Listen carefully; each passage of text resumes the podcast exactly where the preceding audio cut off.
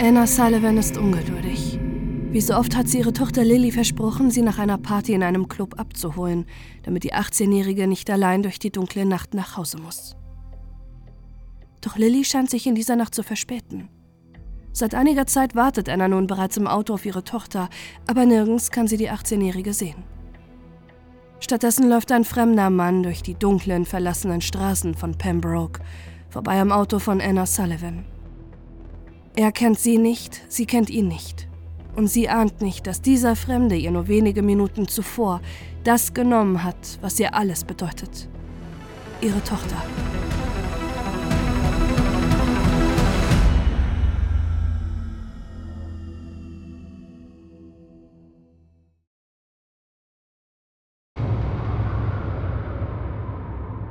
Lilly. Als Anna Sullivan erfährt, dass sie schwanger ist, kann sie ihr Glück kaum fassen. Nachdem sie 14 Fehlgeburten erlitten hatte, hat sie den Wunsch, ein Kind zu bekommen, schon lange nicht mehr für möglich gehalten. Als 2003 Lilly in der walisischen Kleinstadt Pembroke geboren wird, bedeutet ihre Tochter der Familie alles. Sie wächst in einem gut behüteten Elternhaus zu einem fröhlichen und freundlichen Kind heran. Ihre Mutter, die in der Vergangenheit Opfer von häuslicher Gewalt wurde, setzt alles daran, ihrer geliebten Tochter ein sicheres Umfeld zu ermöglichen.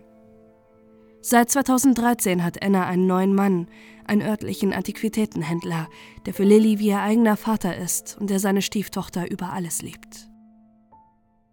Lilly liebt Pferde und das Reiten, eine Leidenschaft, die sie mit ihrer Mutter teilt, die als Reitlehrerin arbeitet.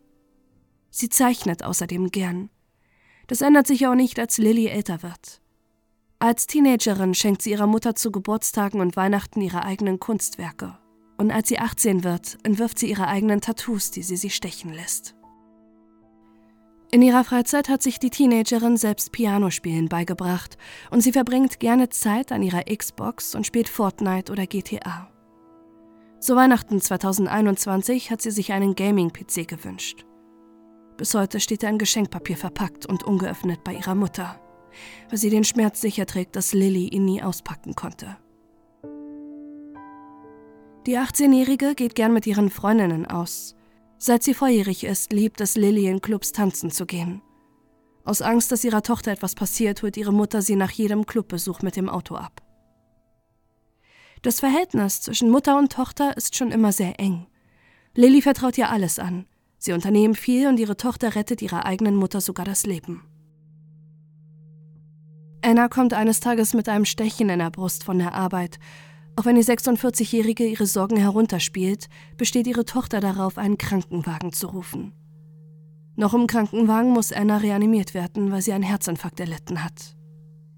Hätte sich die Teenagerin nicht durchgesetzt und die Verantwortung übernommen, hätte ihre Mutter diesen Tag wahrscheinlich nicht überlebt.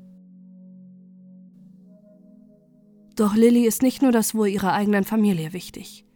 Die College-Studentin engagiert sich politisch und klärt über ihre Social-Media-Kanäle über Missstände auf. Sie beschäftigt sich viel mit der Black Lives Matter-Bewegung, setzt sich für das Recht auf Abtreibung ein und verfolgt mit großem Entsetzen die steigende Zahl an Femiziden und sexuellen Übergriffen in ihrer Heimat Großbritannien. Besonders trifft sie der Fall von Sarah Everett, eine junge Frau, die nur nach Hause gehen wollte und von einem Polizisten entführt, vergewaltigt und ermordet wurde. Wenige Tage nachdem die weltweiten Nachrichten über die gefundene Leiche von Sarah Everett berichtet haben, teilt Lily einen Post in ihrer Story. Maybe not all men, but all women. Sarah Everett tat alles richtig. Sie trug Laufschuhe, sie telefonierte mit ihrem Freund, sie ging durch beleuchtete Straßen, Sie trug auffällige Farben, sie folgte allen Regeln, aber nichts davon beschützte sie. Frauen sind nicht in Gefahr, weil sie alleine nach Hause gehen. Ihre Angreifer sind die Gefahr. Es ist eine Gefahr, der sich auch Lilly bewusst ist. Wenn sie nachts unterwegs ist, lässt sie sich von ihrer Mutter abholen, um nicht allein durch die Nacht laufen zu müssen. Sie ist immer in Kontakt mit ihren Freundinnen, wenn sie feiern sind, und Lilly sensibilisiert ihren Umkreis in ihren Instagram-Stories über die Gefahr von K.O.-tropfenden Clubs. Mitte Oktober teilt die 18-Jährige eine Grafik über Social Media. Es sind die Namen von 80 Frauen. 80 Frauen, die seit dem Mord an Sarah Everett von Männern getötet wurden. Lily weiß nicht, dass nur zwei Monate später auch ihr Name auf dieser Liste sein wird.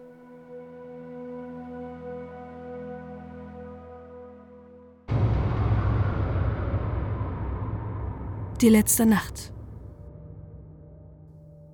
Am 16. Dezember 2021 findet an einem Club in Pembroke, in den Lily und ihre Freundinnen oft gehen, eine Weihnachtsparty statt. Die Teenagerin und ihr Freundeskreis wollen sich das nicht entgehen lassen. Sie stylen sich und gehen zusammen in den Club. Doch die Gruppe bleibt nicht lange allein. Auf Lily wird ein junger Mann aufmerksam. Es ist der 31-jährige Louis Haynes, der in Pembroke kein Unbekannter ist, da er Mitglied der örtlichen Cricket-Mannschaft ist. Er ist oft in Clubs unterwegs und Lillys Freundeskreis kennt ihn vom Sehen. Viel mit ihm zu tun haben sie bislang aber nicht gehabt. Der 31-Jährige ist allerdings niemand, der bisher durch sexuelle Übergriffe oder anderes negatives Verhalten in der Partyszene der Kleinstadt aufgefallen ist. Trotzdem versucht Lilly zunächst die Anmachversuche von Louis abzuwehren. Auch wenn sie volljährig ist, findet sie den Altersunterschied zwischen 18 und 31 Jahren zu groß. Doch sie weiß zu diesem Zeitpunkt nicht, dass nicht nur der Altersunterschied zwischen den beiden problematisch ist. Louis ist vergeben und sogar Vater einer kleinen Tochter, was er seiner neuen Bekanntschaft verschweigt. Der Alkohol fließt an diesem Abend und mit fortgeschrittener Stunde gibt Lily schließlich nach, da Louis nicht locker lässt. Ihre Freundinnen sehen sie, wie sie und der 31-Jährige sich küssen.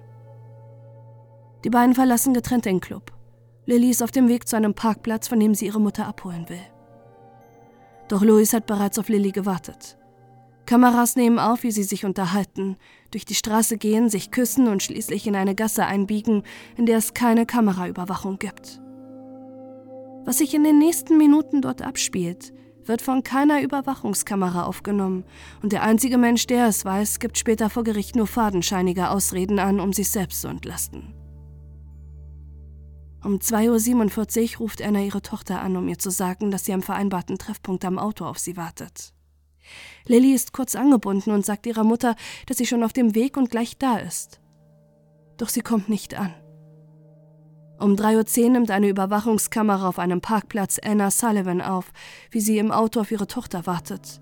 Währenddessen versucht sie mehr als 30 Mal Lilly anzurufen. Doch nach ihrem letzten Gespräch ist plötzlich ihr Handy aus. Während Anna immer ungeduldiger wird, geht ein Mann an ihrem Auto vorbei.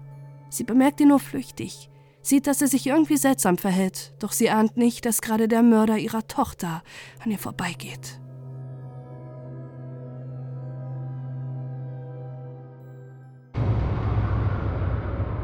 Was ist passiert? Während Anna Sullivan noch in der Nacht die Gegend absucht, um ihre Tochter zu finden, kommt Louis Haynes gegen 4 Uhr nach Hause.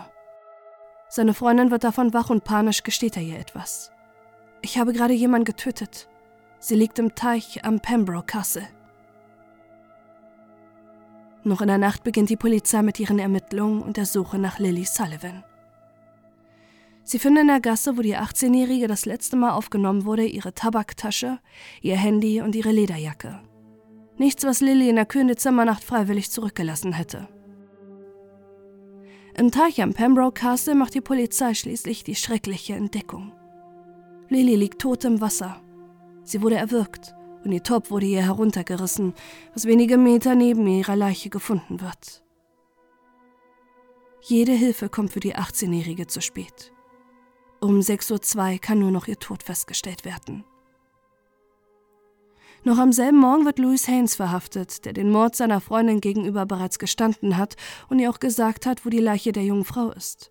Am Pembroke Castle, dort wo er selbst oft mit seiner kleinen Tochter spazieren geht. Doch was ist in dieser Nacht passiert?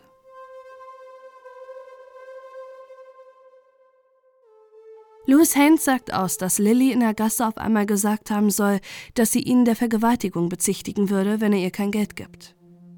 Der 31-Jährige sei deswegen panisch geworden. Es sei zum Streit gekommen, der sich an den Teich neben der Gasse verlagert hätte. Aus Angst, dass sie die Vergewaltigungsvorwürfe ernst meint und er seine Freundin und Tochter verliert, habe Louis Lilly am Hals gepackt, sie geschlagen und gestoßen.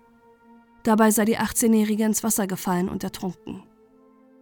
Er habe angeblich sogar noch versucht, Lilly zu retten und sie aus dem Wasser zu ziehen, doch es sei bereits zu spät gewesen. Die Spuren und Beweise am Tatort lassen allerdings eine ganz andere Version der Geschehnisse erahnen, von der die Polizei und Staatsanwaltschaft überzeugt ist. Louis Haynes hat sich in der Partynacht mehr von Lilly erhofft. Immer wieder hat er sie versucht, sie zum Sex zu überreden, aber die 18-Jährige hat abgeblockt. Als sie den Club verlassen hat, hat er in der Gasse auf sie gewartet, doch erneut hat ihm Lilly eine Abfuhr gegeben. Ein Nein, das Louis nicht akzeptiert hat. Als um 2.47 Uhr ihre Mutter angerufen hat und er mitbekommen hat, dass Lilly gleich gehen wird, haben viele Faktoren dazu beigetragen, dass er einen Entschluss gefasst hat. Er muss sie töten. Zum einen die Ablehnung. Den gesamten Clubabend hat er darauf ausgelegt, dass es zum Sex zwischen Lilly und ihm kommen wird.